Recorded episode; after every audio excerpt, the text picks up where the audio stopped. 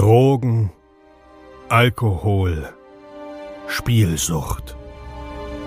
Wir alle leben in Sucht und Ordnung. Dieser Podcast berichtet über Konsum und Süchte, ohne diese zu verurteilen oder zu verherrlichen. Herzlich willkommen bei Sucht und Ordnung. Einen wunderschönen guten Tag und herzlich willkommen zu einer neuen Episode Sucht und Ordnung. Dein Podcast für vorurteilsfreie Aufklärung über psychotrope Substanzen, Drogenpolitik und Suchtprävention. Ich freue mich, dass du wieder eingeschaltet hast und bevor diese Episode losgeht, It's Christmas time. ja, es ist Weihnachtszeit. Ähm, Weihnachtszeit gleich Konsumzeit. Und wenn du gerade, wenn du gerade so ein bisschen Problem mit deinem Konsum hast und weißt, boah, Weihnachten kommt die Familie zusammen und da ist auf jeden Fall gefährliches Konsummuster, dann möchte ich dir das Abstinenz Starter Kit ans Herz legen. Findest du im Online-Shop. Es ist Zeit, Danke zu sagen, denn auch diese Woche kamen wieder Spenden rein und ich möchte mich ganz, ganz herzlich bedanken bei Annalena. Annalena hat 70 Euro gespendet. Vielen, vielen lieben Dank, Annalena. Damit bist du Mitsponsor meiner neuen äh, Mavic Mini DJI Drohne für äh, neue YouTube-Videos. Also herzlichen Dank. Das Geld ist schon reinvestiert. Richtig, richtig nice. Jacqueline hat ein Steady-Abo abgeschlossen über drei Euro monatlich. Vielen, vielen lieben Dank, Jacqueline. Einfach nur cool. Dankeschön. Und Martina hat, ähm, Martina, ja, Martina, Alter, bevor ich was Falsches sag. Martina hat auch äh, 15 Euro gespendet. Martina, Vielen, vielen, vielen herzlichen Dank. So, jetzt geht es in die Episode. Gönnt euch. Aber bevor die Episode losgeht, möchte ich noch einen Satz loswerden. Denkt dran, du bist ein Geschenk für die Welt. Viel Spaß.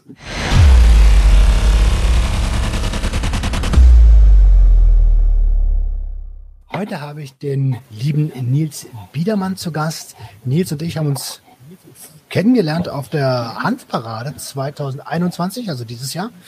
Und ähm, ich glaube, ich, von der Seite hat jemand gerufen, geiler Podcast, Sucht und Ordnung. war das das Ding? Das? Ich glaube, das war, ich glaube, das war ich ja. Äh, ja, genau. Ähm, ich habe dich auf der auf der Hanfparade gesehen und äh, ich habe deinen Podcast schon vorher gekannt ähm, und ich fand deine Perspektive, wie du mit dem Podcast auf die Leute zugehst und auch wie breit der gefächert ist von Spielsucht bis hin zu Thema Drogen und Sucht und von Cannabis zu harten Drogen in Anführungsstrichen. Fand ich sehr cool. Ich fand deine nicht wertende Perspektive und dein, dein offenes Gegenüber den deinen Gästen sehr cool und deswegen habe ich mir gedacht, ich spreche dich an und dadurch ist diese Podcast-Folge jetzt entstanden. Genau, das war die Grundlage, ja. Es ist mir super wichtig, dass man ähm, miteinander kommuniziert und nicht übereinander und nicht zu emotional, weil sonst kann, sonst wird das, äh, wird das nichts. Also sonst wird das genauso bleiben, wie es ist. Und das kann eigentlich niemand wollen. Ähm, Nils, erzähl mir, erzähl uns doch ein, ein bisschen was äh, über dich. Warum, also heute, heute, Thema heute wird internationale Drogenpolitik sein und Public Health. Warum bist du dafür Experte? Äh, also ich mh, habe im Bachelor Politik und Verwaltungswissenschaften studiert und studiere jetzt gerade im Master Public Health, ähm, also quasi öffentliche Gesundheit. Und ich beschäftige mich jetzt schon seit einigen Jahren mit dem Thema Sucht- und Drogenpolitik ähm, und insbesondere halt in dem Bereich internationale Drogenpolitik. Ich habe dann während meines Studiums äh, bei zwei Praktika dass mich das Thema halt noch mehr interessiert, als es sowieso schon getan hat und habe mich dann entschieden, mich weiterzubilden in dem Bereich. Ich habe mehrere Veranstaltungen besucht. Ich war 2016 auf der Sommerschule der Europäischen Drogenbehörde in Lissabon. Also in Lissabon sitzt die Europe, das European Monitoring Center for Drugs and Drugs Addiction, also die Europäische Drogenbehörde. Und habe über, über diese Veranstaltung habe ich mehrere ähm, AktivistInnen kennengelernt, die sich in dem Bereich internationale Drogenpolitik engagieren habe erste Einblicke auch gesammelt, wie das im europäischen Bereich funktioniert und bin dann quasi über meine Bachelorarbeit, wo ich mich mit internationaler Drogenpolitik auf UN-Level beschäftigt habe, bin ich dann 2019 auf die Sitzung der Commission on Narcotic Drugs gekommen, also die, das Hauptorgan der UN, das sich mit dem Thema internationale Drogenpolitik beschäftigt und auch das Organ, welches quasi bestimmt, welche Drogen international legal sind und welche illegal sind und wie diese klassifiziert sind. Und, ähm, ich ja. die, die erste Frage. Sorry, dass der dazwischen grätscht. Ähm, gibt, wo ist denn der, der Hauptunterschied zwischen ähm, dem, der UN-Ebene und der europäischen Ebene? Also die U ja, also auf der UN-Ebene ähm, sind das Ganze quasi bindende Gesetze. Es gibt die drei großen internationalen Drogenkonventionen, ähm, nach denen sich eigentlich alle Staaten, die diese unterschrieben haben, auch richten müssen. Ähm, die drei Drogenkonventionen gehören zu den Konventionen von der UN, die quasi mit die meisten Unterschrift haben. Also eigentlich sind alle Staaten weltweit, bis auf wenige Ausnahmen, müssen sich an diese äh, Konvention halten. Und auf europäischer Ebene ist es quasi so, dass die Europäische Union oder auch die einzelnen Mitgliedsländer immer nur bedingt Spielraum haben, was die Interpretation und Auslegung dieser internationalen Konvention angeht.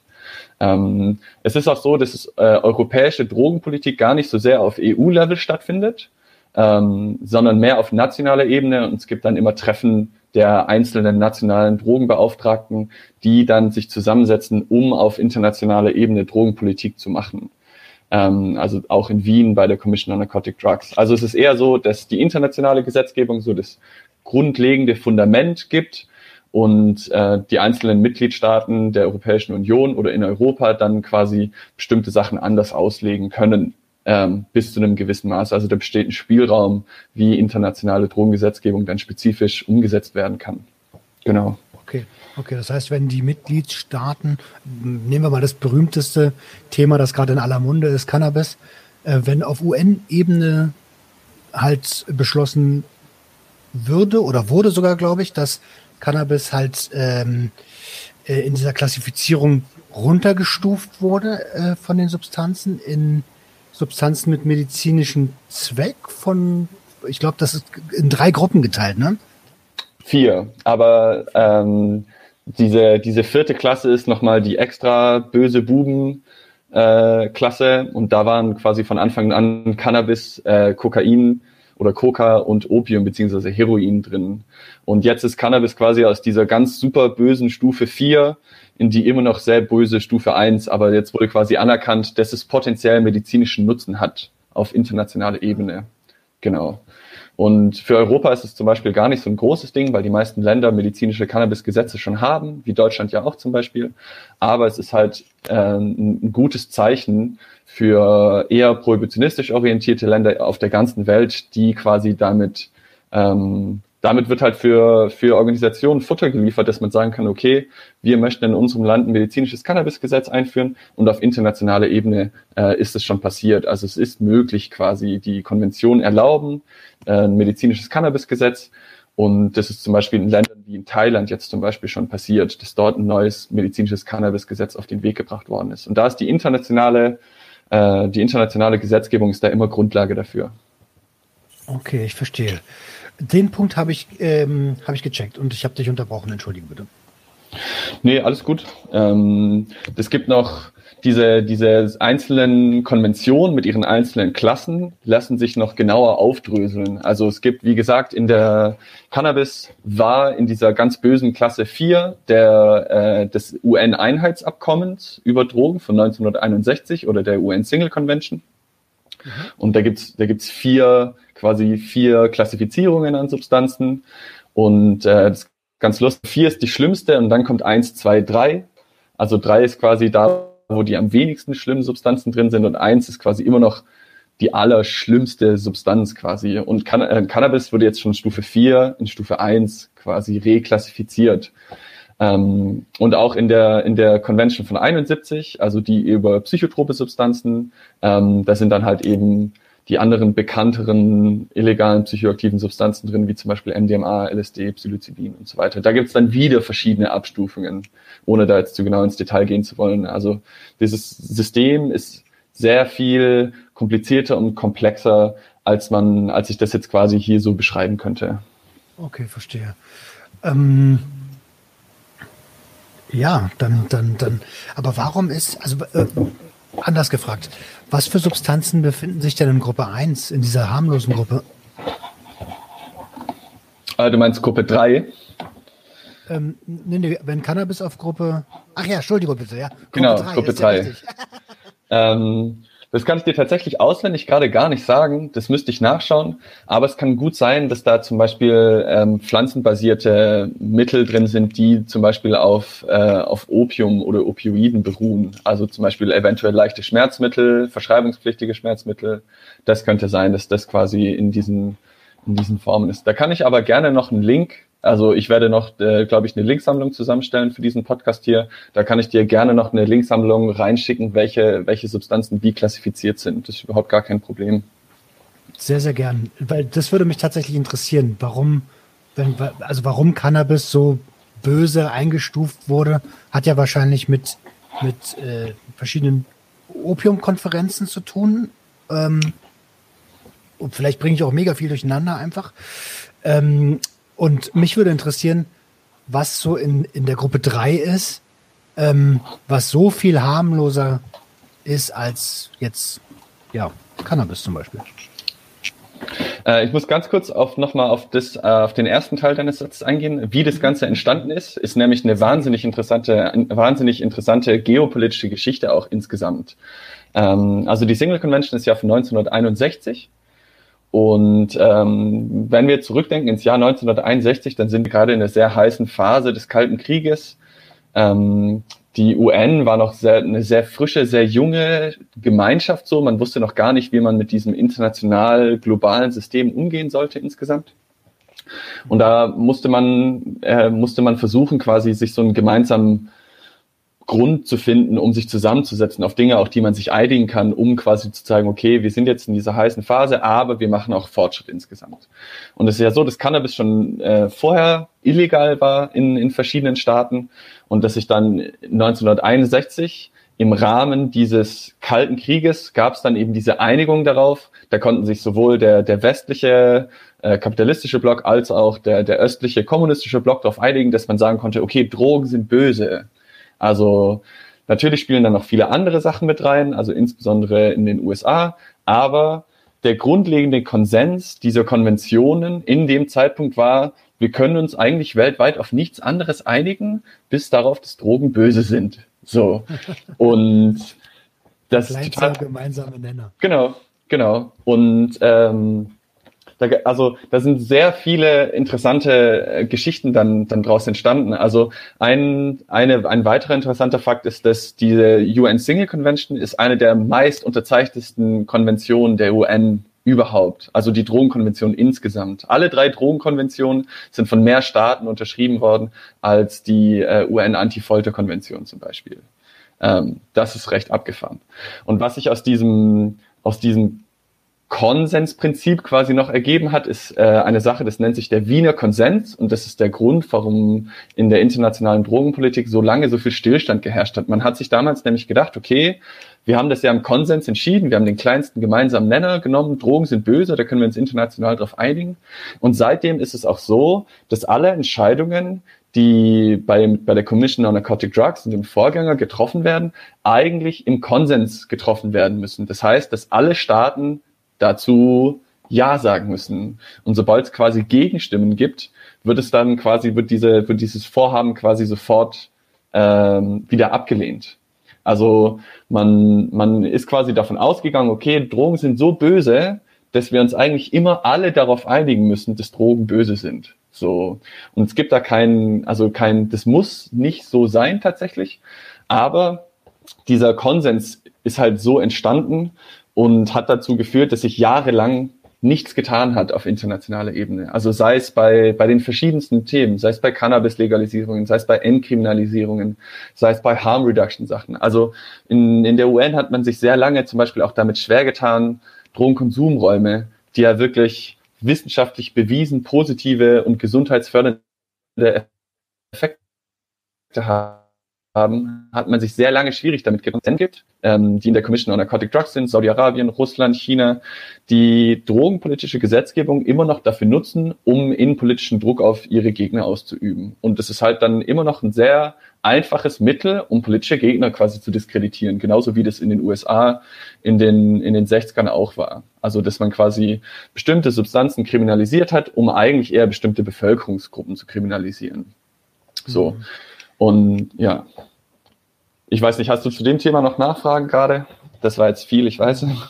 Ja, ja, ich, ich, es rattert gerade in meinem Kopf. Das ist eine, ja. das ist eine, das ist eine spannende Sache, dass es diesen Konsens geben muss. Das ist ja logisch, dass sich dann wenig tut, weil wenn es nur eine Partei irgendwie anders sieht, dann passiert halt nichts. Ne? Ja. Ähm, wie, wie, wie, äh, also ich meine, äh, es wurde ja damals auch schon eine ganze Menge zu, zu MDMA geforscht. Äh, das ist wahrscheinlich noch ganz weit weg, dass man, dass man dort ähm, einen Konsens findet. obwohl, der ja, obwohl ja, äh, obwohl ja äh, MDMA oder, oder, äh, oder bestimmte Psychedelika mittlerweile auch zu medizinischen Zwecken eingesetzt werden. Auch da werde ich wieder ein bisschen ausholen, ausholen ein bisschen erzählen darf. Ähm, MDMA wurde 1971 unter der ähm, Konvention über psychotrope Substanzen verboten. War damals eine im Untergrund kursierende Substanz, die vor allem von Psychotherapeuten verwendet worden ist, bevor es quasi den großen Sprung in die in die Rave-Szene beziehungsweise in die in die Party- und äh, Szene insgesamt geschafft hat. Und es ist auch so, dass diese Substanzen, also so auch die, die Substanzen aus der ersten Single Convention, die wurden in diese Convention eingefügt, ohne dass die jemals wissenschaftlich überprüft worden sind auf Gefahrenpotenzial, auf Suchtpotenzial, auf irgendwas.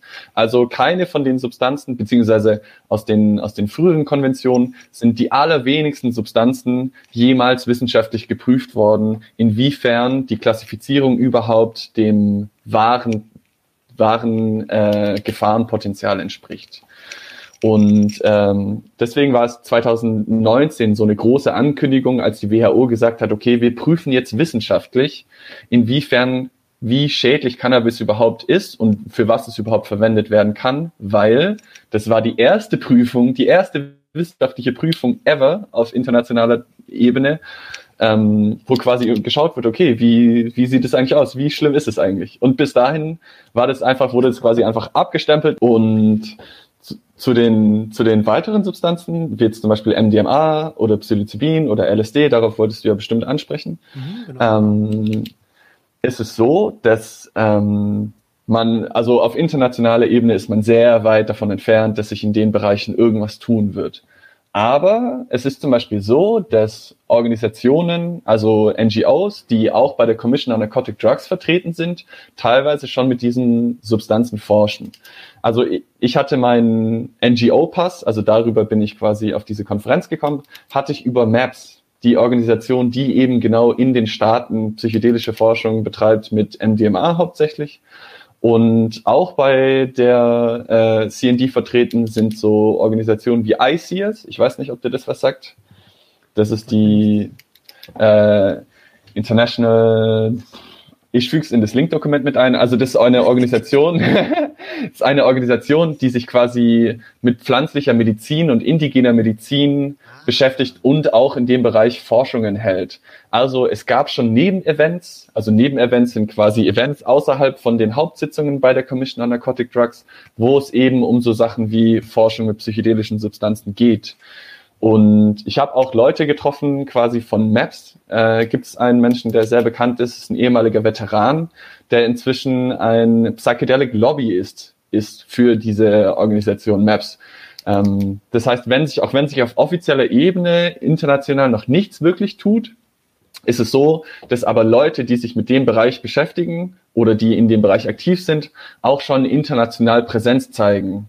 Das heißt, Leute, also Diplomaten, das sind alles Diplomaten bei der Commission on Narcotic Drugs oder bei der Suchtstoffkommission, ähm, kriegen mit, dass sich Leute in diesem Bereich einsetzen, dass Leute in dem Bereich was verändern wollen.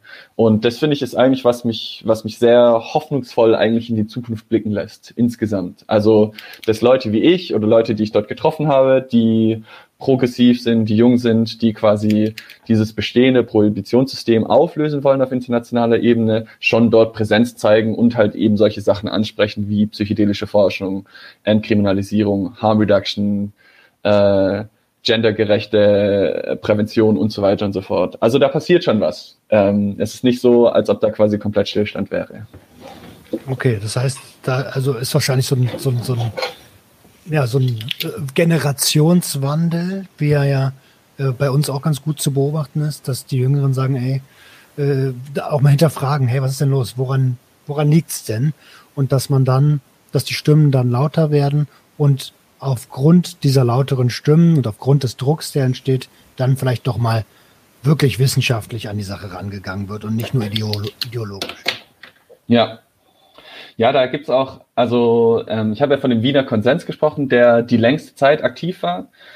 Und äh, gerade im Bereich Cannabis war es jetzt so, als quasi diese Neuklassifizierung äh, stattgefunden hat, war das so, dass es da mit einem der ersten Brüche im Wiener Konsens gab, weil ähm, diese Reklassifizierung ist quasi 27 zu 25 äh, war die Abstimmung. Also in der Commission on Narcotic Drugs sind 54 Staaten vertreten, zwei haben sich enthalten und ähm, der, also die, die restlichen Staaten haben quasi 27 zu 25 abgestimmt, dass Cannabis neu klassifiziert werden sollte.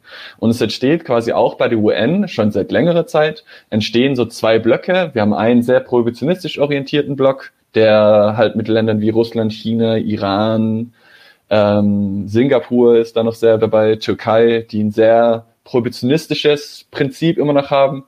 Und es gibt halt diesen anderen, eher progressiveren Block, da gehört zum Beispiel eigentlich die EU dazu, die EU stimmt bei der Commission on Narcotic Drugs immer als ein Block zusammen ab. Ähm, also man hat quasi die EU, man hat Kanada, man hat teilweise die Staaten ähm, und vor allem südamerikanische Länder machen sich in diesem progressiven Block immer noch stark. Also gerade Uruguay, Bolivien, Kolumbien, Mexiko, weil halt diese diese Staaten. Ne? Genau, genau. Und ähm, also das, was du angesprochen hast, quasi das man merkt es inzwischen auch auf internationaler Ebene. Man merkt, dass dieser, dieser, dass es diesen Dissens gibt zwischen Prohibition und progressiver Politik. Und ich glaube, dass sich das in Zukunft auch noch verstärken wird. Also, dass es quasi ein Lager gibt, das immer weiter progressiver wird. Gerade wie jetzt Kanada, die quasi internationales Recht gebrochen haben, indem sie Cannabis legalisiert haben. Oder Uruguay, die internationales Recht gebrochen haben, weil sie Cannabis legalisiert haben. Und wie das wahrscheinlich hoffentlich in Deutschland auch sein wird. Also es ist immer noch internationaler Rechtsbruch, Cannabis zu legalisieren. Und es gibt auch eine, eine Aufpasserorganisation, sage ich mal. Das äh, ist das International Narcotics Control Board oder kurz INCB. Und das INCB ist so eine Organisation, die aus zwölf Mitgliedern besteht, und die quasi den Staaten dabei helfen sollen, die Konvention einzuhalten. Und wenn quasi ein Staat gegen diese Konvention verstößt, dann gibt's immer offene Briefe oder Konsultationen mit, mit dem INCB. Und das INCB hat zum Beispiel ganz stark die Cannabis-Legalisierung kritisiert, hat in den 90er und 2000er Jahren quasi Drogenkonsumräume kriminalisiert und kritisiert und ist an sich so eine Watchdog-Organisation, die halt sagen, okay, ihr dürft eure Drogenpolitik nicht was zu was Progressiverem ändern, weil ihr verstoßt quasi damit gegen die Konventionen. Es ist so eine, so eine, ja, ich sag, äh, ich sag, das ist der, der bellende Hund am Zaun, so, und die dann sagen, okay, da, und dann gibt's einen bösen Brief. Ich werde auf jeden Fall auch so einen Brief quasi in, äh, in die Linksammlung packen und äh, dass man quasi, wo quasi gesagt wird, so, also Kanada hat echt irgendwie einen Brief bekommen von wegen, ihr brecht internationales Recht und stellt die Gesundheit eurer Bürger in Frage und bla bla bla, was halt einfach nicht gerne, stimmt. Ja, da, bitte schön. ich gerne ansetzen. Ähm, ja. Wenn ich jetzt als Land internationales Recht breche, welche Konsequenzen drohen mir da? Gar keine. Also außer der Brief. Ja, gar keine. Also es ist so, dass die, die UN, die UN hat ja insgesamt gar keine Verfügungsgewalt, so. Und es ist halt so, dass diese, also Soft Power nennt man das im Politischen, ähm, dass diese Konsens, Soft Power, die seit den 60er Jahren besteht, so massiv war. Also, es wurde, das, ich kenne das aus meiner Kindheit noch einfach, ähm, wie, wie mit mir das erste Mal bei Drogen geredet worden ist, dass Drogen böse sind, ganz einfach, so. Und dann kommt die Polizei und es ist für jedes, für, also jedes Kind, das irgendwie aufgewachsen ist, ist es so, dass Drogen böse sind. Und die, die Propaganda, was die negativen Effekte von Drogen angeht, war ja in den 60er, 70er, 80er noch viel stärker, als es das jetzt heute ist. Also da liefen ja Werbespots im Fernsehen, im Radio.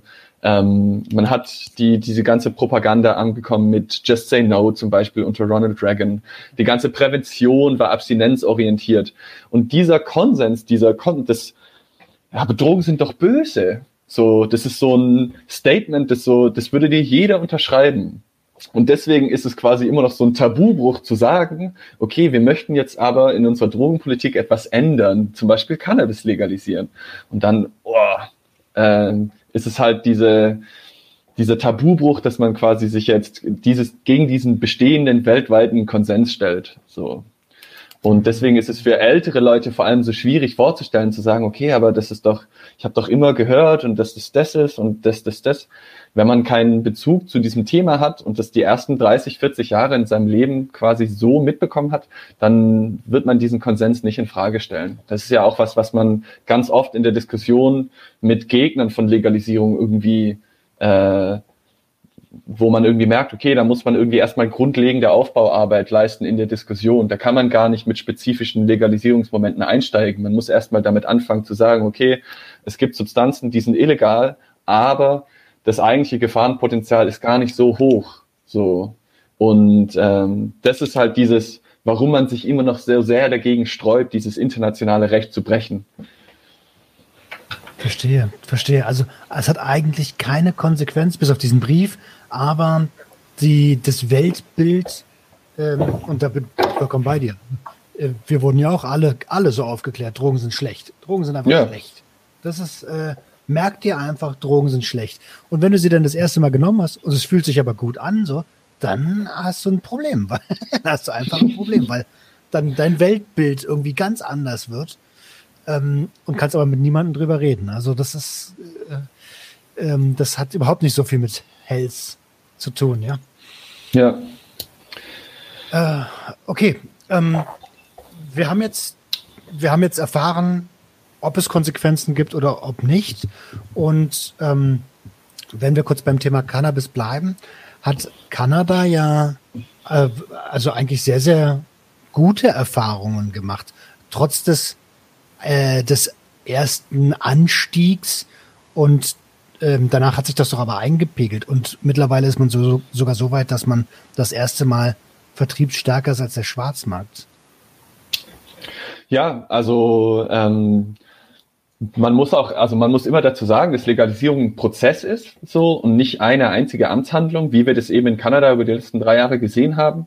Ähm, es ist klar, dass wenn man sich äh, in einem System, das also knapp 50, 60 Jahre Bestand hatte, so, dass es dann eine Weile braucht, um aus diesem System wieder rauszukommen und vor allem um dann äh, lösungsorientierte ähm, Politik zu machen, um dieses Problem anzugehen. Das wird auch in Deutschland auf jeden Fall noch eine Weile brauchen und es würde mich nicht verwundern, wenn sich in den nächsten Jahren in Ländern, in denen Cannabis legalisiert worden ist oder in denen Cannabis legalisiert wird, dass es dann noch weitere Änderungen in diesem Gesetzeskontext geben wird, um halt eben auf spezifische Genauigkeiten einzugehen.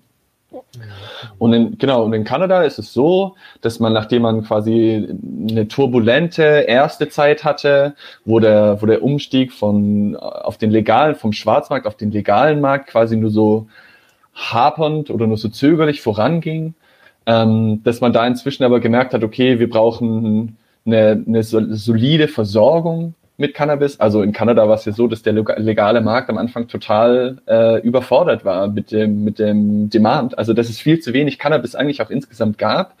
Und dass der Schwarzmarkt, der in Kanada, einem sehr Cannabis-affinen Land, ja schon seit 30, 40 Jahren gereift ist und eine ganz andere Cannabis-Kultur auch hat, so, dass das eben eine Weile braucht, um sich quasi wieder zu ändern. Ähm, aber ich sehe Kanada auf jeden Fall als Vorbild für westliche Staaten. Es gibt sehr viele Gemeinsamkeiten zwischen Kanada und Deutschland. Westliches Industrieland, hohe Bildungsrate, ähm, generell eine gesunde Bevölkerung. Wir haben, also als, als erste Weltland hat man andere Probleme bei einer Legalisierung, wie man das in einem dritte Weltland hat. Deswegen ist zum, die, die Legalisierung in Uruguay ist eine andere wie die Legalisierung in Kanada. Und Deutschland wird sich dann eher am Beispiel Kanada richten als am Beispiel Uruguay. So. Und, und wenn wir erste Welt und dritte Welt sagen, meinen, meinen wir eigentlich arm und reich, ne? Ja, genau. Das war vielleicht falsch ausgedrückt von mir, das stimmt nee, nee, auf jeden alles, Fall. Alles, alles gut, ja. ich will es nur für, den, für, äh, für die Hörer ähm, ja. nochmal klar machen. Ja. Ähm, okay, äh, Kanada Vorbild, äh, weil viele Gegebenheiten sehr, sehr ähnlich sind. Wie sieht es denn jetzt aber, also ähm, ich meine, du hast es ja gerade ganz gut gesagt, es entwickeln sich zwei Blöcke, nämlich einmal die alten Pro oder die konservativen Prohibitionisten. Die müssen doch aber auch irgendwie erkennen können, das kommt mir sowieso immer komisch vor, dass der Ansatz, der mittlerweile verfolgt wird, dass der ja auch seine guten Seiten hat, wie zum Beispiel ähm, Drug-Checking, Harm Reduction, äh, Informationen, die es mit reiner Prohibition gar nicht geben würde. Ja, das ist ähm, da, also da, das ist dann ein geopolitisches Thema mit mit all seinen mit all seinen Feinheiten und und äh, quasi da so ein so da gibt's nicht eine quasi eine richtige Antwort so. Es gibt auch manche Staaten die quasi sehr prohibitionistisch sind aber trotzdem sehr progressives Harm Reduction ähm, sehr progressives Harm Reduction Programm haben. Also das das beste Beispiel ist der Iran ähm, der Iran ist ein Land, das sich seit jeher gegen international gegen jeglichen drogenpolitischen Fortschritt stellt. Aber aufgrund der Nähe zu Afghanistan und der gesundheitlichen Probleme in dem Land zum Beispiel ein sehr gut ausgebautes Harm Reduction System hat, was eben den Bereich injizierenden Opioidkonsum angeht. Also gerade Heroin und Opium sind ein wahnsinnig großes Problem. Und man hat aber dort gemerkt, dass Harm Reduction Maßnahmen insbesondere im Gefängnis zu Verringerung von HIV und Hepatitis C Raten führen, dass zu weniger Abszesse und dass es halt einfach gesundheitsförderlich ist, Harm Reduction Maßnahmen einzuführen. Ähm, auf der anderen Seite, also das ist so ein bisschen so ein, also fast schon schizophrenes Beispiel. Auf der anderen Seite ist es so, dass also Russland und China, ähm, denen ist das, glaube ich, noch egal. Also ich glaube nicht, dass ähm, dass diese, dieses Argument der, der gesundheitsorientierten Politik ähm, so überwiegt, dass äh, man sagt, okay, man müsste da eigentlich was ändern. Also Russland hat zum Beispiel ein wahnsinnig großes Problem mit HIV immer noch, ähm, insbesondere eben durch injizierenden Drogenkonsum. Und das spielt aber für Russland jetzt keine so eine große Rolle. Ich, ich frage mich, wie kann es denn einem Land egal sein, ob seine, seine Einwohner äh, jetzt ähm, gesundheitliche Schäden, gesundheitliche Folgeschäden durch Konsum bekommen, also oder oder auch äh, ganz andere Substanzen bekommen durch diese Prohibition. Also ich meine, Desomorphin ist ja, glaube ich, äh, ein Aushängeschild Russlands. Ah, ich, ich, ich weiß nicht, ich glaube, dass du vielleicht in dem Sinne naiv denkst. Ähm, ja, kann sein man hat, man, man hat nämlich ähm, auf internationaler Ebene, das wird über, über ganz andere Dinge diskutiert eigentlich. Also da, es gab sehr lange Zeit in der UN noch gar keine Diskussion über gesundheits- oder menschenrechtsorientierte Drogenpolitik. Da wurde den Leuten immer gesagt, okay, ihr müsst nach Genf zur Menschenrechtskonvention gehen. Das hat doch mit Drogen nichts zu tun. Wir reden doch hier über Böses, so. Wir reden doch hier über, über andere Substanzen. Ähm, und das ist in vieler, in vielen von diesen Ländern ist das immer noch der Fall. Also ähm, es, diese Länder wollen auch auf internationaler Ebene überhaupt gar nicht einsehen, dass äh, eine, eine Kriminal, also dass Drogenpolitik eigentlich in den Bereich Gesundheitspolitik gehört und nicht in den Bereich Kriminalpolitik. Das merkt man auf diesen Konferenzen in, in Statements der einzelnen Mitgliedsländer. Das merkt man, wenn in Singapur die Todesstrafe propagiert wird. Das merkt man, wenn am türkischen Ausstellungsstand in, in dem UN-Gebäude. Also die Länder können dort einzelne Stände machen, wo sie quasi ihre Anti-Drogen-Politik äh, ähm, präsentieren. Und am, am Stand der Türkei stand ein Pappsoldat und äh, auf einem auf einem Video wurden quasi erfolgreiche Militäraktionen gegen Drogenschmuggler gezeigt. Ähm, die Philippinen hatten einen Anti-Drogen-Comic an ihrem Stand und die, die Vereinigten Arabischen Emirate und Saudi-Arabien haben in einem großen Stand dargestellt, wie der Islam dazu beiträgt, dass die Menschen weniger Drogen nehmen. Also das Level, über das man diskutiert, ist deutlich, deutlich niedriger, wie wir das hier in Deutschland machen, was gesundheitsorientierte Politik angeht. Wir sind in, wir sind im Vergleich international sind wir in Deutschland eines der weitesten Länder die beiden, unsere beiden letzten Drogenbeauftragten, also sowohl Marlene Mortler ähm, als auch, das fällt mir der Name nicht mehr ein, Daniela Ludwig, genau, wurden auf internationaler Ebene sehr gefeiert. Also es sind, es sind Leute zu mir bekommen aus dem, aus dem Bereich Aktivismus, also auch junge Leute, die gesagt haben, guck mal, Deutschland vertritt ja eine fantastische Meinung hier. Und es lag aber daran, dass Daniela Ludwig oder Marlene Mortler halt in ihrer Rede erwähnt haben, dass Drogen ein Gesundheitsproblem sind und dass man die Todesstrafe doch für Drogen und Drogenkonsum bitte abschaffen sollte. Und das reicht, um bei der UN als ein progressives Land dazustehen. So. Und ähm, deswegen. Genau, genau. Ja. Und da kann ich gerne auch, also ich werde auf jeden Fall auch eine, eine Rede mal von Marlene Mortler noch in diese Linksammlung packen. Ähm, da, dafür, wurde, dafür wurde Deutschland gefeiert. Also das ist, ähm, wie gesagt, das, das Level, das Diskussionslevel ist ein anderes. Und deswegen ähm, habe ich gesagt, es ist naiv zu denken, dass man das ist eigentlich, dass die, die, der Staat ja eigentlich danach schauen musste, was, wie es den Bürgern geht oder ob die Bürger gesundheitliche Probleme haben. Das ist in dem Bereich Drogen nicht der Fall.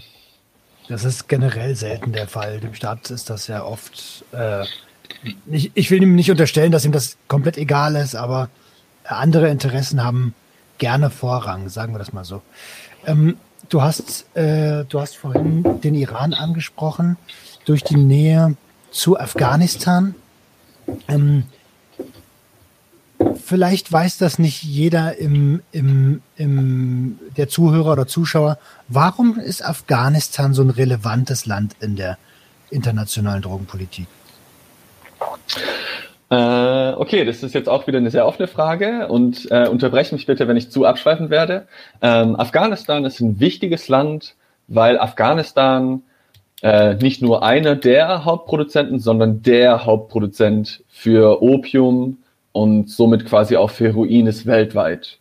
Also wirklich weltweit. Es gibt vereinzelt noch, also es gibt noch das, das goldene Dreieck in Südostasien zwischen äh, Myanmar, Laos und ähm, Vietnam, äh, wo quasi noch Opium angebaut wird und in Mexiko wird ein bisschen Opium angebaut.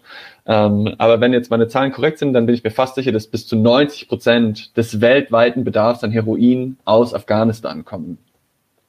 Ähm, das liegt an vielerlei Dingen. Da müsste man jetzt ein bisschen in die afghanische Geschichte gehen mit sowjetischer, also mit dem Einfall der Sowjetunion, der Unterstützung der USA an die Taliban, um quasi die Sowjetunion wieder aus dem Land zu bekommen.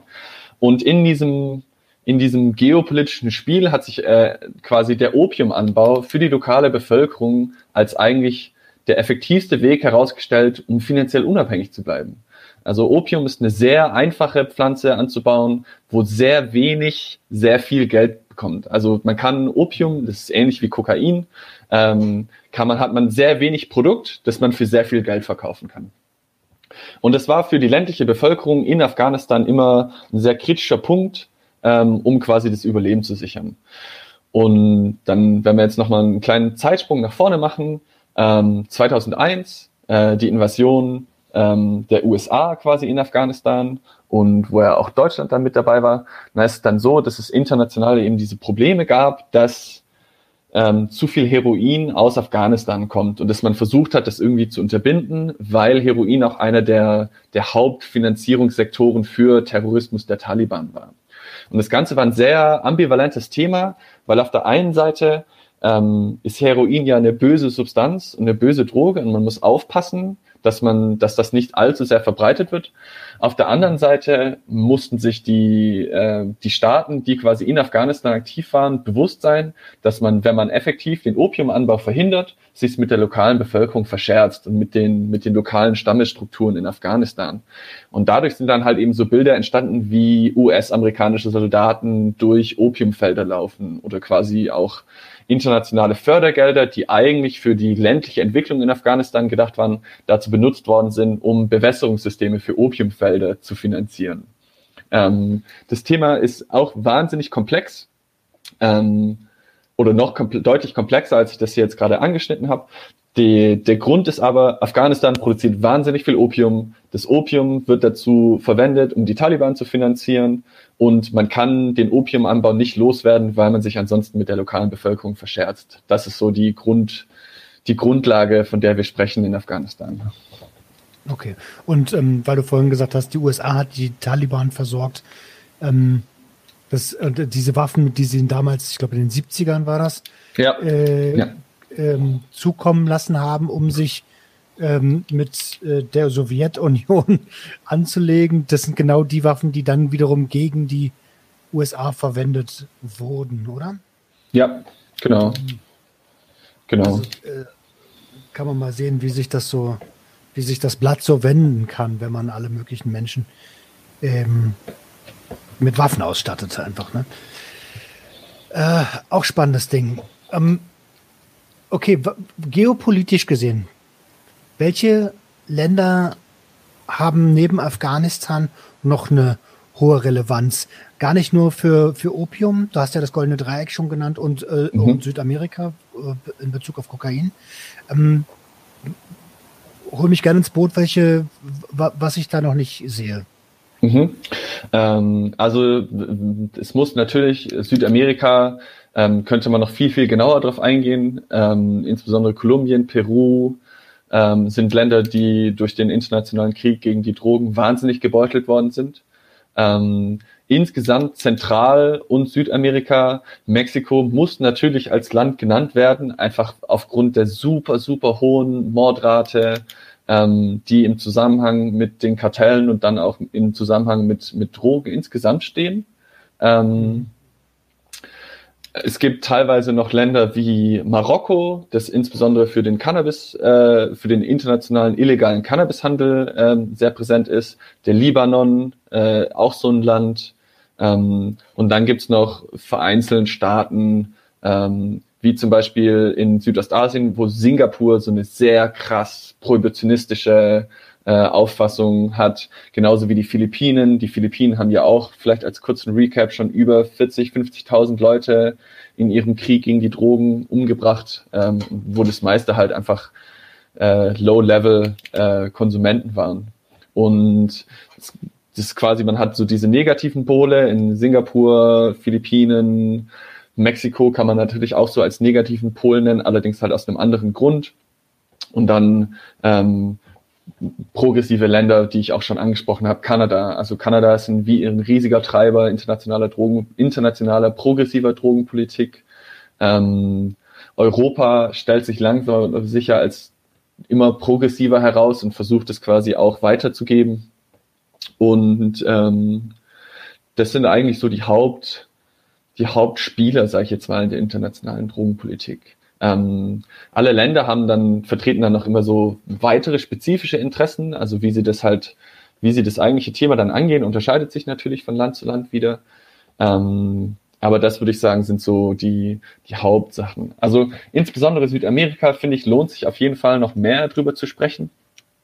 Ähm, ich, bevor wir aus Südamerika kommen, würde ich dich gerne noch ganz kurz unterbrechen, denn sonst vergesse ich, dass ich sagen wollte, wer sich für Asiens ähm, Politik und gerade Myanmar, du hast es gerade angesprochen, interessiert, dem empfehle ich Episode 72. Ähm, da, haben, ähm, da haben wir über Shabu gesprochen und äh, welchen, äh, welchen Teil Crystal in Asien als Wirtschaftsfaktor einnimmt. So. ja, sehr cool. Werde ich mir auf jeden Fall auch nochmal anhören. Ähm, Südamerika ist halt eben interessant, weil dieser gesamte Kontinent und insbesondere der nördliche Teil des Kontinents halt vom War on Drugs äh, zerschossen und zerfressen worden ist. Da spielen wahnsinnig viele Dinge rein. Ähm, als erstes Beispiel will ich einfach mal ganz kurz äh, Bolivien einführen. Äh, Bolivien hat im Jahr 2004 nämlich ähm, eine Entscheidung getroffen, nach der die quasi eine Modellentscheidung für Länder sein könnte. 2004 ist Bolivien aus der UN Single Convention ausgestiegen, aus dieser ersten UN-Drogenkonvention okay. und hat gesagt, Leute, wir machen erst wieder mit, wenn wir für unser Land eine Ausnahme bekommen für den Coca-Anbau. Also nicht für Kokain und also nicht für, wir wollen keine, keine Legalisierung von Kokain, aber wir wollen mit den Coca-Pflanzen Produkte herstellen und verkaufen. Ähm, und das hat funktioniert. Genau.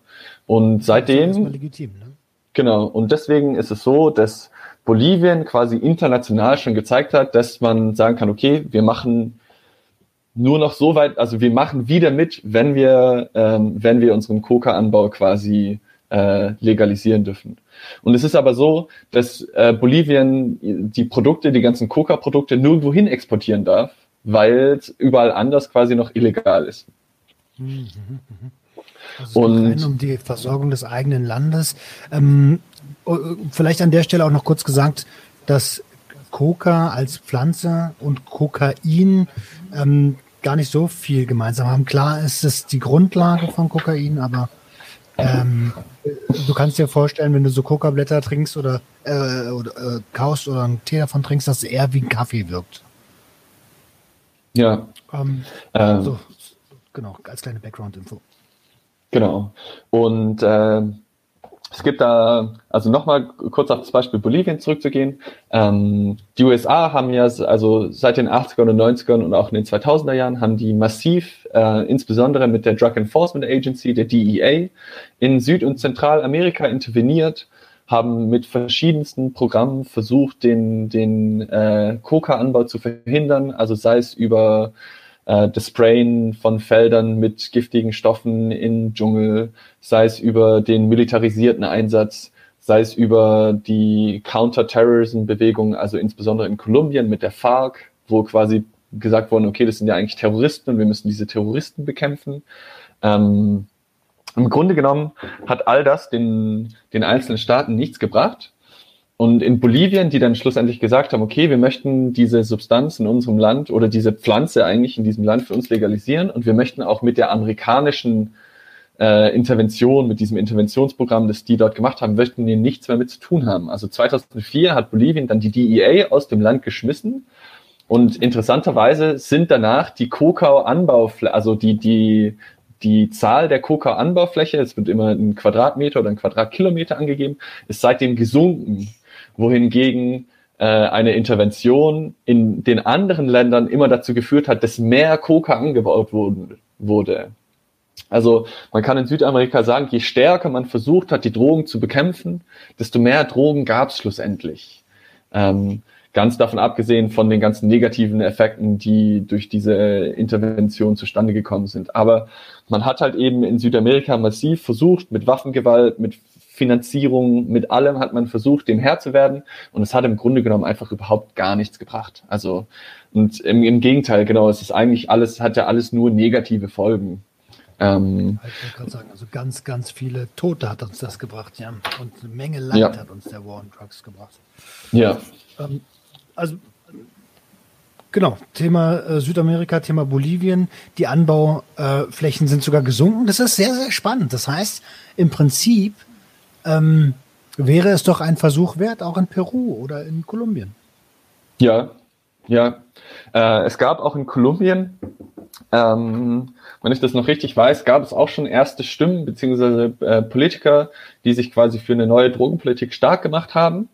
Ähm, und da kommen wir jetzt wieder in diesen Arm versus Reich Unterschied, dass quasi andere Länder aus anderen Gründen verschiedene Substanzen legalisieren wollen. Ähm, dort ist es halt so, dass dann halt eher aus, aus Gründen der organisierten Kriminalität legalisiert werden soll, also dass quasi der Coca-Anbau dort legalisiert werden soll, damit Kartellen eine gewisse Grundlage entzogen wird. Und ich bin mir eigentlich fast sicher, dass es auch in Kolumbien war, wo ein Politiker gesagt hat, dass äh, er gerne eine neue progressive Drogenpolitik hätte, die zum Beispiel die Legalisierung von Cannabis und die Legalisierung von Coca äh, mit sich zieht, dass der von einem Kartell erschossen worden ist. Also weil genau, weil das eben Kolumbien oder Mexiko? Ja, ja. ja. nicht so genau. Also die beiden habe ich auch im Kopf. Ja, und ähm, das ist einfach das allergrößte größte Zeichen, dass die Prohibition eigentlich nur kriminelle Kartelle schützt. So, und das finde ich ist eine, ist so eine, also das war für mich so eine, so eine mind-blowing Information. Okay, wir haben hier Leute, die Sachen legalisieren wollen und dafür von Kartellen umgebracht werden. Und das muss doch eigentlich das größte Zeichen dafür sein, dass die Prohibition nicht funktioniert. So. Und äh, in, in Mexiko ist es zum Beispiel gerade so, dass der, der oberste Gerichtshof vor drei Jahren entschieden hat, dass das Verbot von Cannabis illegal ist. Und dass Mexiko seit mehreren Jahren jetzt schon dabei ist, quasi ein legales Framework für, eine, äh, für Cannabis zu erstellen. Das funktioniert äh, nicht so gut, weil der politische Prozess in Mexiko halt auch eher schwierig ist und es ist nicht so einfach ist, quasi dieses Gesetz durchzubringen. Aber in diesen Ländern bewegt sich was in die Richtung. Das ist äh, ja was Positives. Absolut, absolut. Aber ähm, es ist spannend zu beobachten, wie langwierig dieser Prozess denn doch ist. Ne? Also äh, Mexiko ist öfter mal auch in den Medien zu äh, gerade zum Thema Cannabis, dass es wieder verschoben wurde, wieder keine Entschlüsse getroffen werden. Und ähm, man unterstellt damit so ein bisschen, wenn ich das richtig interpretiere, dass quasi, ja, die aktuell, also dass die Kartelle Zeit haben, sich auf den legalen Markt vorzubereiten. Also das ist so das, was das Einzige, was für mich logisch wäre. Das ist eine gute Frage. Also da, also das sind natürlich Spekulationen so ähm, und kann mir auch gut vorstellen, dass dann einige Kartelle in den legalen Markt einsteigen. Es kann aber auch sein, dass sich dann quasi ein anderer Markt gesucht wird. Oder eine Betrachtung, die ich recht interessant finde, die ich mal gehört habe, ist die, dass man internationale Drogenkartelle eigentlich mit internationalen Firmen vergleichen kann. Ähm, das wird ja auch global agierende Kartelle mit Partnerfirmen etc. Und ein, eine Sichtweise, die ich äh, recht gut finde, ist, dass wenn man zum Beispiel eine Substanz legalisieren würde, sagen wir Cannabis, ähm, dass dann den Kartellen ein gewisser, ein gewisser Teil der Finanzierung schaden oder fehlen würde. Und dann, selbst wenn diese, diese Zahl gar nicht so hoch ist, vergleichen wir das mit einer internationalen Firma, sagen wir einfach als Beispiel Apple. So, jetzt stellen wir mal, uns mal vor, dass Apple hätte 20% Umsatzeinbußen und transferieren das quasi, wenn wir sagen, okay, durch eine Legalisierung würden den Kartellen 20 Prozent ihrer Einnahmen wegfallen. So, das klingt jetzt erstmal gar nicht so viel, weil sie haben noch 80 Prozent, ja. Aber man könnte sich vorstellen, was global los wäre, wenn Apple jetzt auf einmal 20 Prozent Umsatzeinbußen hätte. Also da, die News würden über nichts anderes mehr sprechen äh, der Aktienmarkt würde Kopf stehen. Und so muss man das auch, genau, so muss man das auch bei, bei dem Thema Kartellen beschäftigen oder betrachten. So, es gibt dann Menschenhandel, andere Substanzen, Schutzgelderpressung, äh, Korruption insgesamt. Also die haben andere Wege und Mittel, sich zu finanzieren, aber es wäre ein kritischer Teil der Finanzierung, würde dann halt wegbrechen. Sei das jetzt in Mexiko oder sei das in Afghanistan. Ja, also dazu gibt es eine sehr, sehr geile Dokumentation. Ich glaube von, vom ZDF, ZDF Info, wenn ich mich nicht täusche. Da geht es genau um das ähm, große Drogenkartelle als Unternehmen. Ähm, wenn ich den Link finde, dann packe ich ihn unten in die Videobeschreibung rein. Ja, wunderbar, cool. Äh, okay. Also verschiedenste Intentionen. Ähm, ich würde gern so langsam den Bogen zum, zur Public Health Geschichte äh, mhm. schwingen, denn ähm, die, also gerade in Mexiko, wir hatten das ja gerade, oder gerade in, Süd, in, in, Mittel- und Südamerika, ja, aber auch in Afghanistan eigentlich überall, wo, äh, wo im großen Stil produziert wird. Was passiert da mit den Menschen?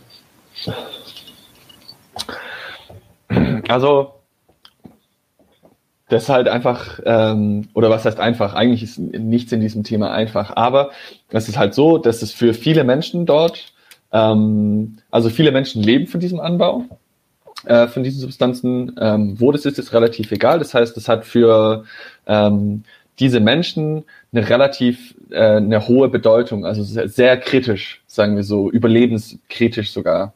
Und deswegen ähm, ist es so, dass, dass diese Menschen quasi sehr dafür kämpfen, ihre eigenen Pflanzen zu behalten, äh, weil es für die eben so ein überlebenswichtiges Thema ist. Das heißt, diese, diese Personen oder diese Gruppe an Personen werden sehr stark dafür kämpfen, das weiter zu tun. Das heißt, da bildet sich eine relativ starke Opposition beziehungsweise politische Kraft, dass dieser, dass dieser Anbau erhalten bleibt. Der Rest der Gesellschaft in, in den Ländern ist dann eher so, dass die unter den Auswirkungen dieser, dieser kleinen, aber sehr, oder nicht klein, aber dieser halt sehr ähm, stark involvierten Gruppe halt leiden. Und leiden in dem Sinne, dass das Land halt eben aufgrund der Illegalität dieser Substanzen und der, dass es keine Kontrollen gibt, die Produktion oder Reinheit dieser Substanzen betrachten, dass die Personen in dem Land halt darunter leiden, dass diese Substanzen in dem Land natürlich verteilt werden. Also obwohl Afghanistan einen Großteil des internationalen Heroins konsumiert, wird halt domestically, also innerhalb des Landes auch noch sehr viel konsumiert. So, und da wird quasi ohne, ohne Kontrollen, ohne Reinheitskontrollen kontrolliert und dadurch leidet dann der Rest der Bevölkerung. Und der andere, der andere Einfluss auf die Gesellschaft ist natürlich, dass das eben von, kriminellen, kriminellen Organisationen organisiert wird und dass diese kriminellen Organisationen, wie im äh, wie jetzt in Bezug auf die Taliban, dass die eben auch politische Ansichten haben und dass diese politischen Ansichten dann quasi auf die Gesellschaft übergestülpt werden. Das hat man jetzt gesehen. Nach der Machtübernahme der, der Taliban in Afghanistan wurden die Gesetze geändert, wurden quasi ähm, wurde das gesellschaftliche Leben in dem Sinne eingeschränkt. So und ein, ein Mittel der Taliban, um das zu tun, ist die Finanzierung durch Opium, ähm, muss man so sagen. Und ähm, ähnlich ist es in Mexiko mit den Kartellen. Also äh, es gibt so viele Kartelle, die quasi auch versuchen, politisch Einfluss zu üben. Also es gibt Leute, die sagen, dass der mexikanische Staat ohne Kartelle gar nicht existent und, und äh, lebenswert wäre oder nicht lebenswert, aber gar nicht handlungsfähig wäre ohne die Kartellkorruption. Und das ist eben genau das Gleiche, dass die Bevölkerung dann unter diesen kriminellen Organisationen leidet, ähm, weil halt ähm, diese Kartelle dann morden oder ihre Interessen durchsetzen wollen auf jedwede Art und Weise. Ähm, und das wiederholt sich, ähm, also dieses Spiel wiederholt sich, ob das jetzt Kartelle in Mexiko, die Taliban in Afghanistan sind oder die FARC in, in äh, Kolumbien. Ähm, das ist dann eigentlich immer das gleiche Spiel, dass dem die Drogen mit der oder der Anbau der Drogen mit der politischen Lage des Landes zusammenhängen. Man braucht gar nicht so weit gucken, ne? aber unser Nachbarland, Niederlande, hat durch die, ähm, durch die Hintertürpolitik, die dort betrieben wurde, ähm, auch sich Probleme äh, ja, selbst geschaffen. Ne? Also auch wenn da wenn es kein Anbaugebiet ist, aber ähm, ja. wenn man über Substanzen spricht, spricht man oft auch über Holland. Und ähm, viele wissen, also viele denken da, dass da Cannabis äh, legal wäre. Das, dem ist nicht so. Ja. Ähm, das ist eine gute Überleitung zu dem Punkt Public Health insgesamt. Das habe ich im letzten Teil so ein bisschen vergessen.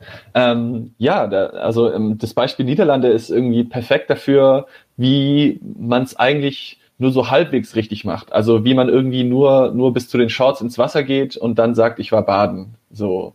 Ähm, also, so einer bin ich ja. Nein, Spaß. ähm, dass man da halt eben, man hat quasi legalen Konsum, aber illegalen Anbau. Und das ist halt eben so, äh, so, also wie gesagt, nur so halbwegs gedacht, weil man dann eben kriminellen Organisationen eigentlich immer noch Tür und Tor offen hält mit dem Anbau, was sie ja in anderen Ländern auch machen, wie wir schon besprochen haben aber der Konsum halt legal ist. Das heißt, der, der Anbau wird nicht kontrolliert. Also es gibt keine Qualitätsstandards im Bereich Cannabis. Das wird quasi nur, also die Coffeeshops müssen halt ihre Grower irgendwie kennen, so, oder müssen sich halt darauf vertrauen, oder müssen darauf vertrauen, dass die Leute, wo die das Cannabis kaufen, das gescheit machen. Im Grunde genommen wissen sie es aber nicht. Ähm, das Modell ist immer noch besser als ein vollständig illegaler Markt, so, ja, aber ähm, also es gab jetzt auch mehrere Medienberichte von wegen Niederlande wird der Narkostaat und andere, die liberale Drogenpolitik ist der Einfall für, für kriminelle Organisationen. Und das stimmt bis zu einem gewissen Grad, weil man aber die Legalisierung nicht vollständig durchgezogen hat und somit wieder die Gesundheit der Bürger bis zu einem gewissen Grad in Frage stellt, beziehungsweise gefährdet. Und wenn man dann zum Beispiel ein, ein, Public Health Framework, ein komplettes Public Health Framework für die Cannabis-Legalisierung hätte, hätte man zum Beispiel genauere Anbaukontrollen, genaue Qualitätskontrollen für den Konsum. Man könnte besser auf ähm, Probleme beim Konsum eingehen, bei Leuten mit risikoreichem Konsum. Und man könnte dadurch auch den, den Einfluss der kriminellen äh, der kriminellen Organisation halt schwächen, weil man halt eben sagt, okay, guck mal, alle unsere Anbauflächen sind legal, man muss sich dafür quasi zertifizieren. Ähm, und dadurch schützen wir die Gesundheit unserer Bürger, indem wir klar machen, dass keine verunreinigten Substanzen äh, verkauft werden. Ja. ja. Ich finde das, äh, äh, so sollte das sein und irgendwann werden wir da auch hinkommen. Ähm, ähnlich wie wie die Niederlande hat auch Portugal aus meiner Sicht, also es ist ein super System in Portugal, es funktioniert seit 20 Jahren, ne? Äh, und zwar sehr, sehr gut. Aber durch diese Entkriminalisierung, die dort ähm, für nahezu alle Substanzen existiert, habe ich immer noch keine Qualitätskontrolle. Ich war vor kurzem im Urlaub in Lagos mhm. und ich wurde immer noch von Dealern angesprochen. Dessen, ich weiß immer noch nicht, was die verkaufen. Also das ist ja alles schön und gut, dass ich es rauchen könnte oder konsumieren könnte, aber ich weiß ja gar nicht, was ich da nehme. Ja, deswegen ist auch die, die Entkriminalisierung immer nur ein erster Schritt ähm, in die richtige Richtung. Ähm, wie gesagt, ich habe vorher das Beispiel gemacht mit, mit äh, nur, bis, nur bis zur Hüfte ins Wasser gehen, so, weil ähm, genau, also in Portugal ist es nochmal echt besonders abgefahren, weil zum Beispiel auch vor der internationalen, äh, vor der europäischen Drogenbehörde werden Drogen verkauft. So und obwohl quasi in, im größten Teil Europas Drogen immer noch oder diese bestimmten Drogen immer noch illegal sind.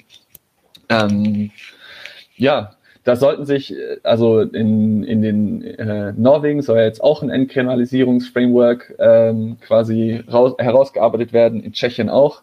Das ist immer nur die halbe Miete, ähm, die aber quasi dazu äh, verwendet werden kann, um weitere äh, Public Health Maßnahmen zu ergreifen. Also in Portugal ist es recht cool, weil Portugal inzwischen auch ein relativ gut herausgebildetes Harm Reduction Netzwerk hat, was quasi Spritzentausch, ähm, äh, Behandlung von Personen mit äh, Suchtproblemen hat. Also das, das portugiesische System ist da sehr ausgeklügelt im Public Health Bereich.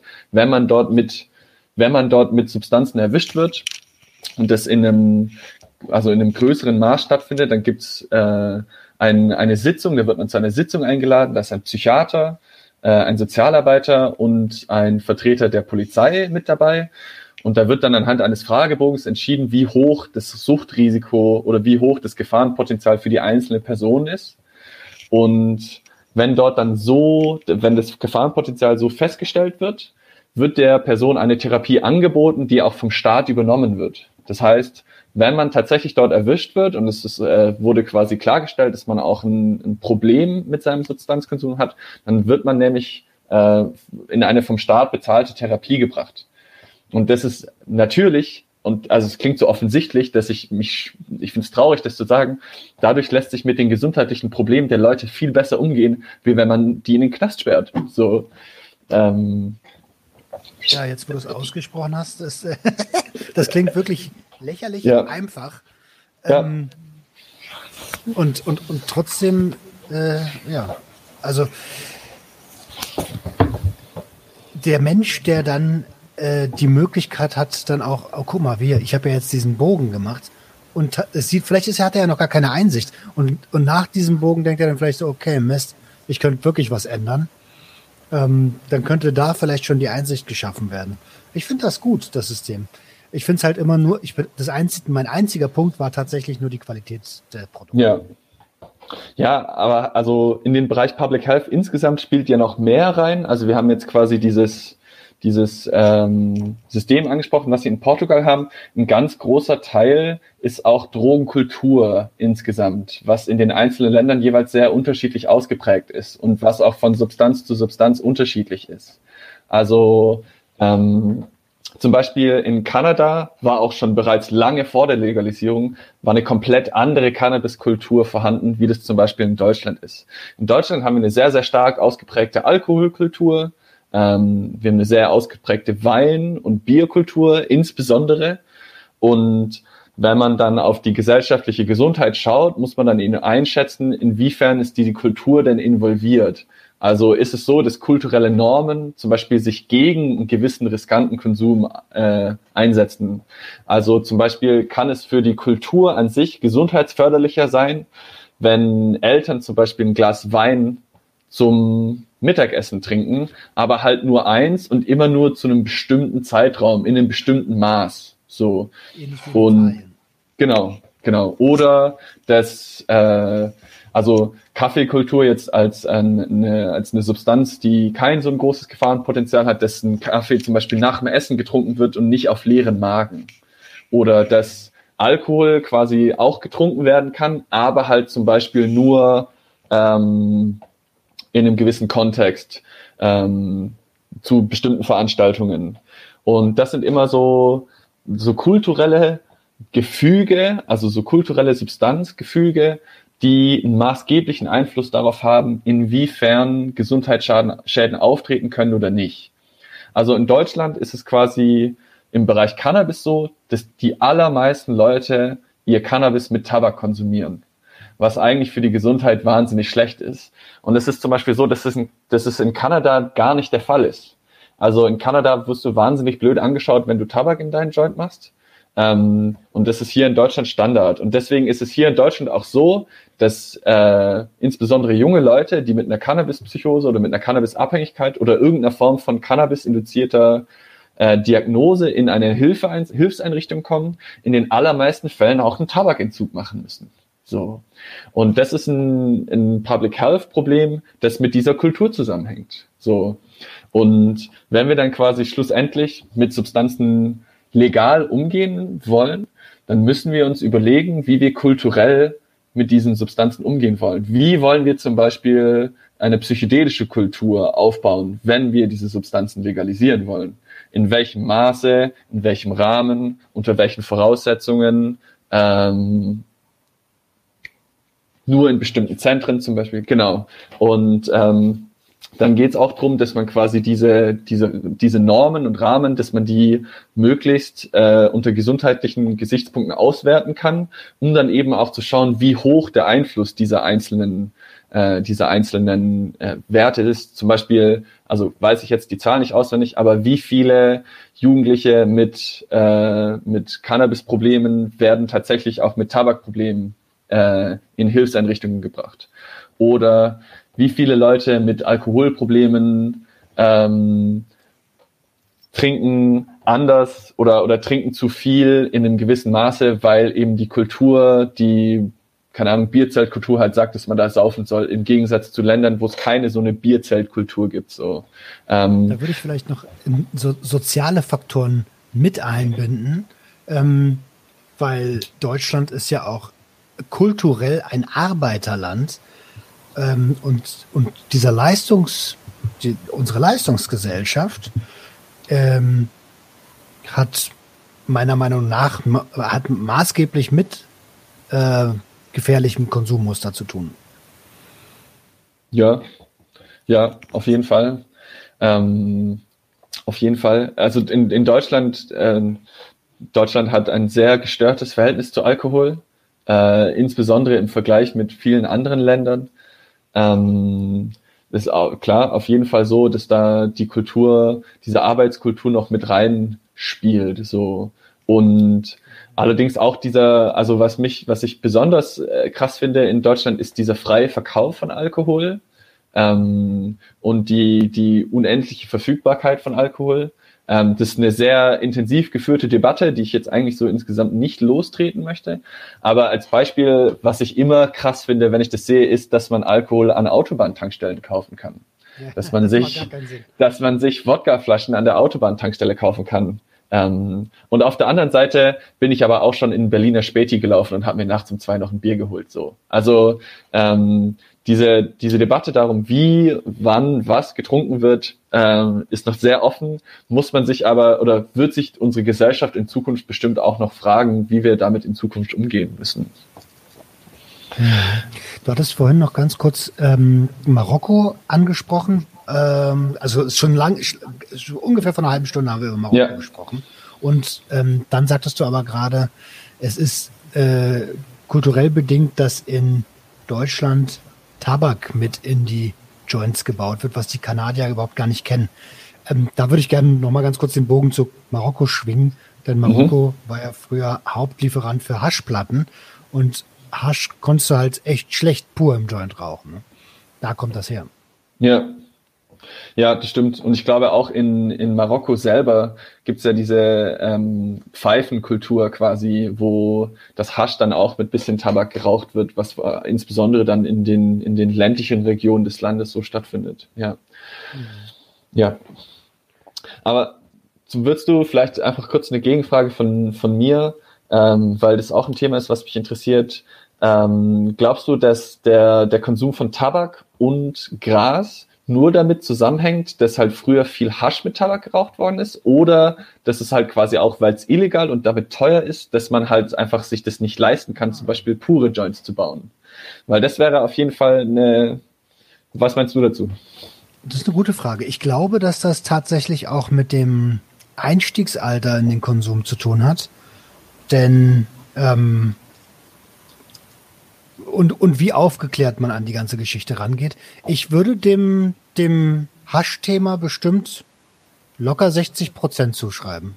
Mhm.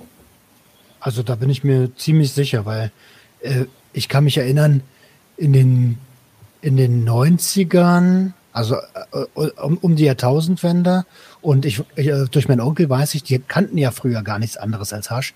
Und es wurde halt immer mit, mit, ähm, mit Tabak gemischt. Und so hat sich das halt von, von Anfang an etabliert, dass Joints mit Tabak geraucht werden. Also da würde ich schon eine sehr hohe Prozentzahl zuschreiben, ja. Die, die preisliche Komponente, weiß ich nicht. Also es, es, es, ich finde jetzt auf dem Schwarzmarkt ehrlich gesagt Cannabis nicht sehr preisintensiv. Okay. Ähm, ja, gut, die Argumentation sehe ich auf jeden Fall ein. Vielleicht habe ich das nur, also ich war 2018 in Kanada schon unterwegs, äh, noch ein paar Monate bevor es quasi legalisiert war. Und ähm, weil das Land eben eine, eine deutlich längere Cannabiskultur hat, war das so, dass man, ähm, das mit, wenn man quasi die Preise vergleicht, ähm, da, da würde den Leuten hier in Deutschland die Kinnlade runterfallen. So. ähm, und da ist es dann auch natürlich so, dass die Leute dann also ich habe dort auch keinen Tabak geraucht, sagen wir so. Also ja, Tabak, war, Tabak war extrem teuer und ähm, Cannabis ist, ist und war extrem billig, äh, insbesondere auf dem Schwarzmarkt dort. Ähm, und deswegen hatte ich das jetzt so als, als Idee mal vorgeschlagen. Aber ja, gut, sehe ich auf jeden Fall ein, diese Hasch-Argumentation. Äh, Interessant, Dankeschön. Super gerne. Super ja. gerne. Da ja. kann ich hier heute auch was einbringen in die Episode. ähm, ich würde gerne noch einen Begriff klären, der meiner Meinung nach, der, der natürlich Public Health ist. Äh, es ja. kursiert seit ein paar, seit, seit ein, zwei Jahren höre ich immer wieder den Begriff Fairtrade Kokain. Welche Substanz das am Ende ist, ist ja egal, aber Fairtrade mhm. für psychotrope Substanzen. Was hat das damit auf sich? Ähm, also dieses Fair Trade, äh, Kokain, das ist, glaube ich, vor zwei, drei Jahren ist diese Debatte zum ersten Mal äh, aufgekommen, wenn ich mich richtig daran erinnern kann. Ähm, es ging quasi darum, ob ähm, Menschen in Konsumentenländern, also USA, Kanada, Europa, ob ähm, quasi Konsumenten sich vorstellen könnten, legales Kokain, welches legal angebaut worden ist, unter gewissen Kontrollen, ähm, ob Menschen sich vorstellen könnten, quasi dieses dieses Kokain zu konsumieren, konsumieren und legal zu kaufen. Also dass man dann sagt, okay, als Beispiel, wir haben hier jetzt Kokain aus Kolumbien, äh, das wurde dort und dort angebaut, legal von Familie XY, also Familienname ist vielleicht unwichtig, aber halt, dass man so eine gewisse, ähnlich wie Kaffee zum Beispiel, wie Fairtrade Kaffee, dass man dann halt sagt, okay, wir haben dieses Kokain aus kontrolliertem Anbau mit fairer Bezahlung für die Bauern und Hersteller und quasi ähm, gesicherter, ähm, gesicherter Produktion des eigentlichen Endprodukts, also quasi, dass man halt dann weiß, dass dieses Endprodukt unter gewissen Voraussetzungen produziert worden ist, was bei Kokain insgesamt schwierig ist, aber das sei jetzt mal dahingestellt. 24 verschiedene Chemikalien. Ja, ähm, genau. ähm, okay, genau. Ja, und das war, ja, genau, das war, das war so diese Grund, diese Grundfrage. So, wer, wer würde das denn überhaupt beim Konsumenten ankommen? So. Und ich glaube, dass die überwältigende, die überwältigende Antwort der einzelnen äh, Konsument und Konsumentinnen war, ja, das würde so ankommen. Ich glaube, dass die Global Drug Survey vor zwei Jahren, sagt dir die Global Drug Survey was? Ja, oder? Ähm, den Begriff kenne ich, äh, ja. aber ich weiß nicht genau, was sie war. Die Global Drug Survey ist die größte äh, Drogenumfrage beziehungsweise Drogenkonsumumfrage weltweit, wo Nutzer und Nutzerinnen quasi eigens äh, ihren Konsum angeben können und diese, diese Daten, die daraus entstehen, werden dazu verwendet, um quasi Gefahrenpotenzial von einzelnen Substanzen besser zu, zu einzuschätzen. Das ist die größte ähm, Konsumentinnen äh, basierte Umfrage über Drogen weltweit, ähm, an dem ich einen kurzen Shoutout geben muss an den Adam Winstock, der die seit Jahren macht, der damit fantastische Grafiken produziert. Und äh, ich möchte die, die äh, Zuhörer und Zuhörerinnen dieses Podcasts ähm, dazu bringen, bei dieser Umfrage mitzumachen. Weil je mehr Daten wir darüber haben, desto besser ist es. Ähm, Schick mir den Link, dann packe ich den mit rein. Ja, auf jeden Fall. Und ähm, so, jetzt nochmal äh, kurz zurück zu Public Health. Ähm, wenn die Möglichkeit besteht, dass quasi Fair Trade Kokain konsumiert werden könnte äh, unter äh, gewissen Anbaupunkten, ähm, dann ist es halt so, dass sich zu einem zu einer hohen Wahrscheinlichkeit des Konsumenten dann genauer informiert werden über ihren Konsum und dadurch den Konsum besser einschätzen und dadurch negative Auswirkungen vermeiden. Also zum Beispiel, dass man anstatt einem wilden Baggy, den man sich irgendwo kauft, mit weißem Pulver drin, ähm, dass man halt dann zum Beispiel ein Gramm Koks oder ein halbes Gramm Koks in der kleinen schönen Kanüle kaufen kann, weiß, wie viel drin ist, dadurch nicht überdosiert und dadurch nicht mit Herzrhythmusstörungen im Krankenhaus landet. So. Okay. Das ist so quasi die, das ist so die Grundlage ähm, von diesem, von diesem Public Health Konzept ähm, für Substanzen. Okay, also es ist ein spannender Ansatz, definitiv. Ähm, wenn man wenn man als Konsument dann entsprechende Konsumkompetenz erworben hat, dann denke ich schon, dass sowas funktionieren kann. Da gibt's äh, ja, da gibt's eine fantastische Publikation von einer englischen Organisation, äh, Transform. Hast du schon mal gehört vielleicht? Transform, Transform Drugs. Ja, die haben einen Guide rausgebracht, beziehungsweise eine große Veröffentlichung, und das heißt How to Regulate Stimulants, also wie äh, reguliere ich Stimulantien, wo die quasi ähm, ein genaues Framework dargelegt haben für die Legalisierung von Stimulantien, also gerade Substanzen wie Speed, also Amphetamine insgesamt, Kokain, ähm, auch äh, MDMA und Ecstasy-Wirkstoffe, MDMA, also quasi diese ganze, diese ganze Katalog an Stimulantien ähm, und teilweise auch mit Bildern der Verpackung. Also das sieht dann quasi so aus, als ob man sich quasi ein Medikament kaufen würde mit Verpackung, Verpackungsbeilage und dann steht da halt drauf Kokain.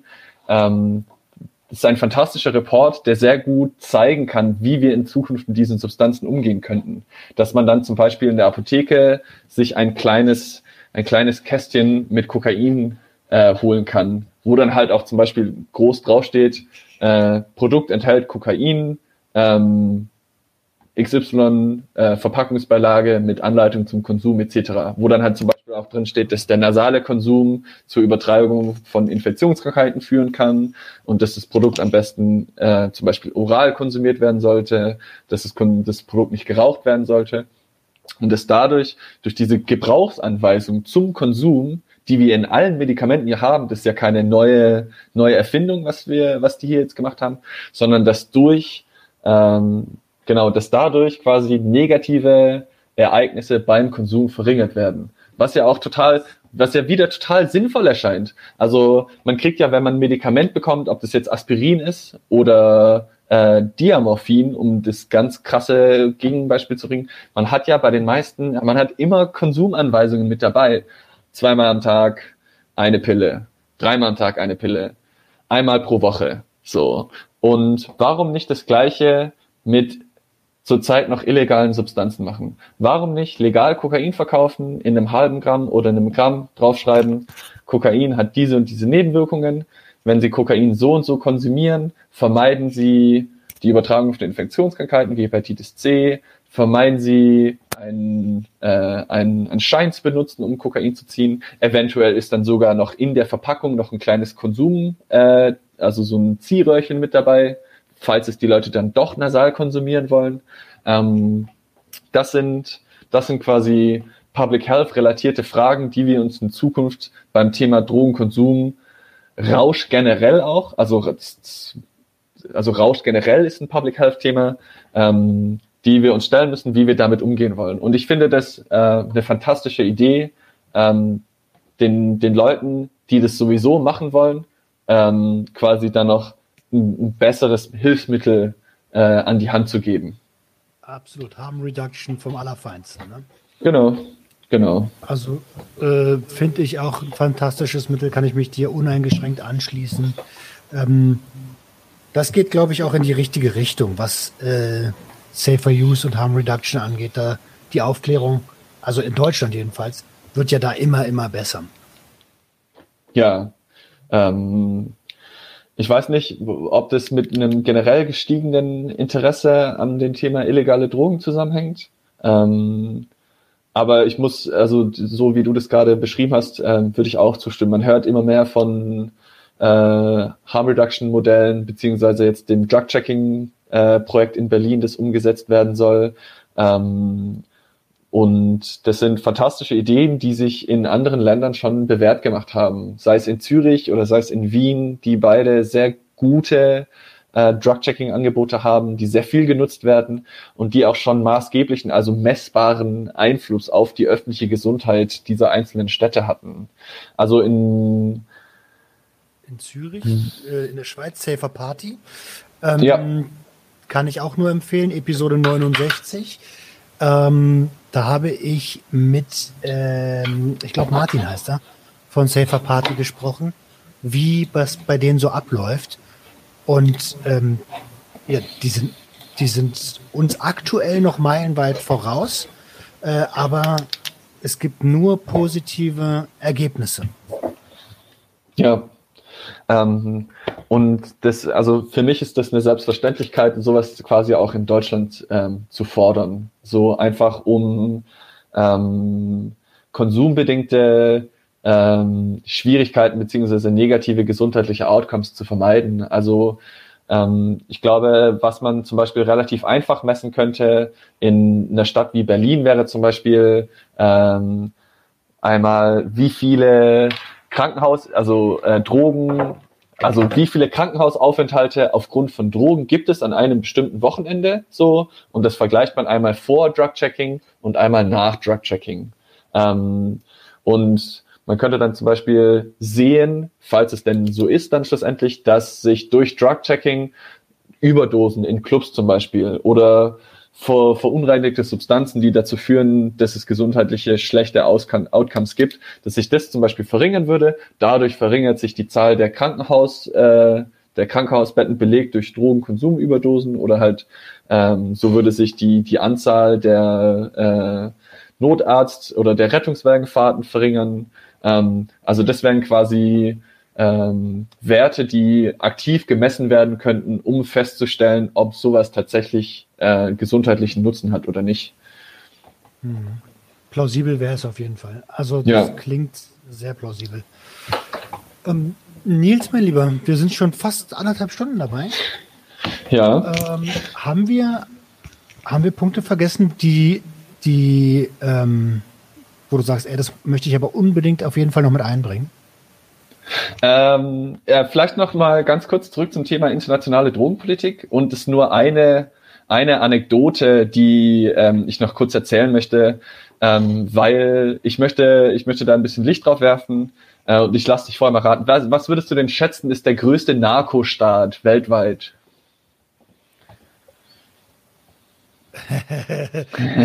also, ähm, also Mexiko würde auf der Hand liegen, aber wenn du so fragst, ist es das nicht? Ja. Ich würde, ich würde, ich würde irgendwo in Südostasien sein.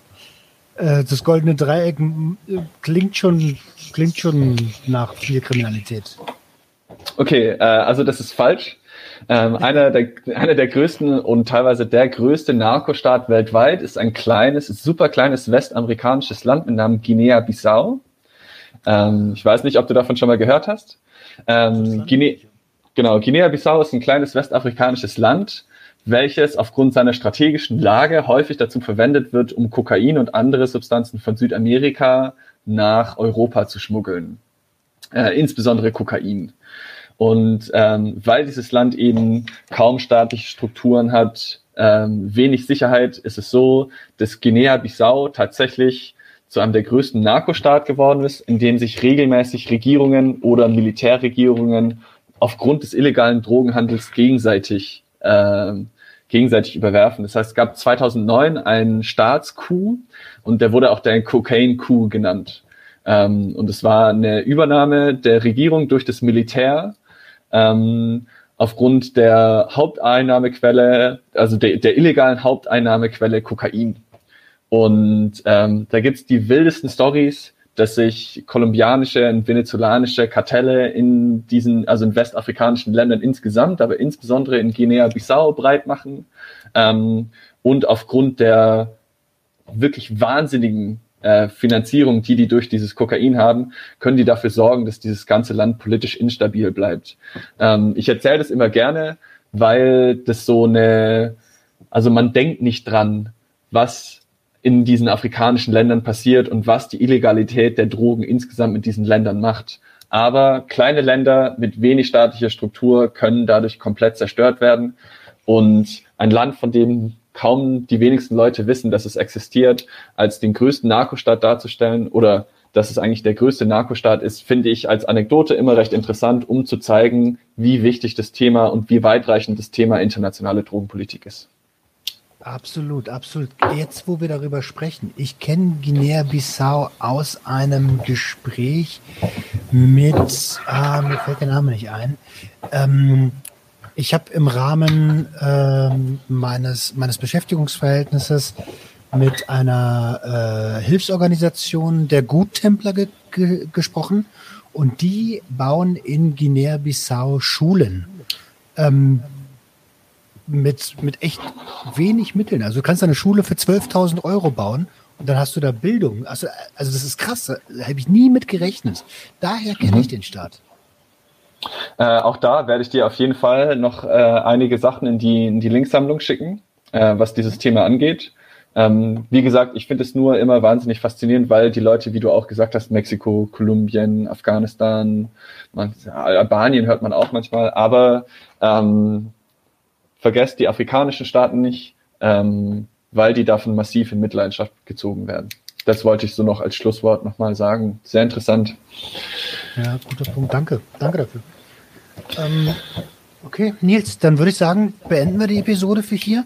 Ich glaube, du hast noch ganz, ganz viele andere Themen auf dem Schirm und ich würde dich herzlichst gern nochmal einladen, wenn du möchtest, dass wir in, in naher Zukunft einfach ähm, noch eine weitere Episode gemeinsam machen, wenn du Lust hast. Ja, sehr gern. Ich bedanke mich vielmals. Es hat mir sehr viel Spaß gemacht. Es ist auch ein Thema, über das ich sehr gerne spreche und ich finde auch, dass da zu wenig drüber gesprochen wird. Ähm, ich bin natürlich sehr gerne nochmal bei einer, bei einer weiteren Episode dabei und würde mich dann auch freuen, über die eventuellen neueren Entwicklungen sowohl im internationalen als auch im nationalen Bereich zu sprechen. Super. Danke dir vielmals, Roman. Sehr, sehr gerne. Nils, ich wünsche dir einen ganz, ganz tollen Abend und euch da draußen ähm, auch viel Spaß. Lasst gerne ein Abo da, lasst ein Like da, wenn ihr auf YouTube schaut. Ansonsten schaut bitte in die Videobeschreibung und in die Show Notes. Dort findet ihr eben die ähm, Linksammlung, von der wir gesprochen haben, mit allen nützlichsten, nützlichen Links zu dieser Episode. Wir hören uns nächste Woche, wenn es wieder heißt, herzlich willkommen bei Sucht und Ordnung. Ciao, ciao. Ciao. Das war Sucht und Ordnung. Schaltet auch beim nächsten Mal wieder ein.